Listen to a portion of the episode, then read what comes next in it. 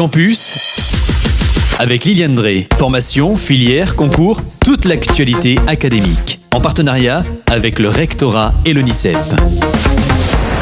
Vous êtes sur Radio Aviva et bienvenue dans Campus. Bonjour Liliane. Bonjour Kylian, bonjour à vous tous. Parlons aujourd'hui dans cette rubrique Campus du passage à l'heure d'hiver qui se déroule habituellement dans la nuit du dernier week-end d'octobre où, rappelez-vous, on doit reculer notre montre d'une heure. À 3 heures du matin, il est alors 2 heures. Ah oui, ce changement d'heure a été instauré en France à la suite du choc pétrolier de 1973-74.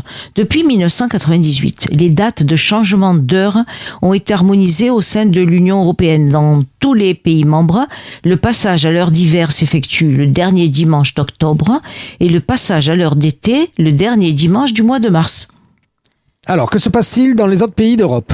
L'heure estivale a été progressivement généralisée à tous les pays de l'Union européenne dans les années 1980. Dans un premier temps, chaque pays définissait sa propre date de changement d'heure. Par la suite, afin de simplifier les échanges au sein de l'UE, il a été décidé d'harmoniser ces dates de changement d'heure. Et depuis 2002, le changement d'heure s'opère de façon homogène dans tous les États membres. C'est-à-dire que le passage à l'heure d'été s'effectue dans la nuit du dernier samedi au dimanche du mois de mars, alors que le passage à l'heure d'hiver s'effectue dans la nuit du dernier samedi au dimanche du mois d'octobre. Et pour rappel, les pays de l'UE sont répartis sur trois fuseaux horaires actuellement.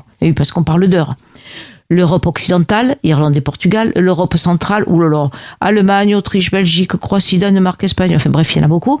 Et Europe orientale, c'est la Bulgarie, Chypre, Estonie, Finlande, Grèce, Lettonie, Lituanie et Roumanie.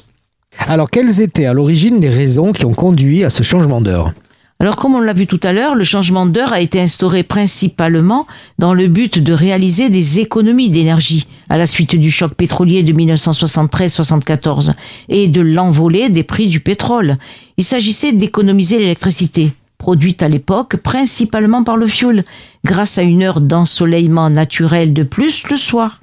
Dans les années 2010, une étude de l'Agence de la transition écologique, l'ADEME, montrait que les effets de l'heure d'été étaient positifs sur la consommation d'énergie et les émissions de CO2. Alors, mais le changement d'heure est de plus en plus contesté par les citoyens et son bénéfice reste controversé. Moi, le premier, j'ai du mal. C'est vrai, c'est vrai, tout à fait. En effet, en mars 2019, alors en mars 2019, les eurodéputés ont voté pour la suppression, je sais pas si tu t'en rappelles, la suppression du changement d'heure saisonnier, avec une mise en application normale, parce qu'il y a toujours deux ans de décalage, avec une mise en application en 2021. Le gain en énergie serait désormais marginal, notamment en raison de la généralisation de l'éclairage à basse consommation. Les opposants soulignent aussi une hausse des accidents de la route. C'est bizarre, j'avais pas pensé à ça. Les opposants soulignent une hausse des accidents de la route et des troubles du sommeil chez les personnes âgées et les enfants.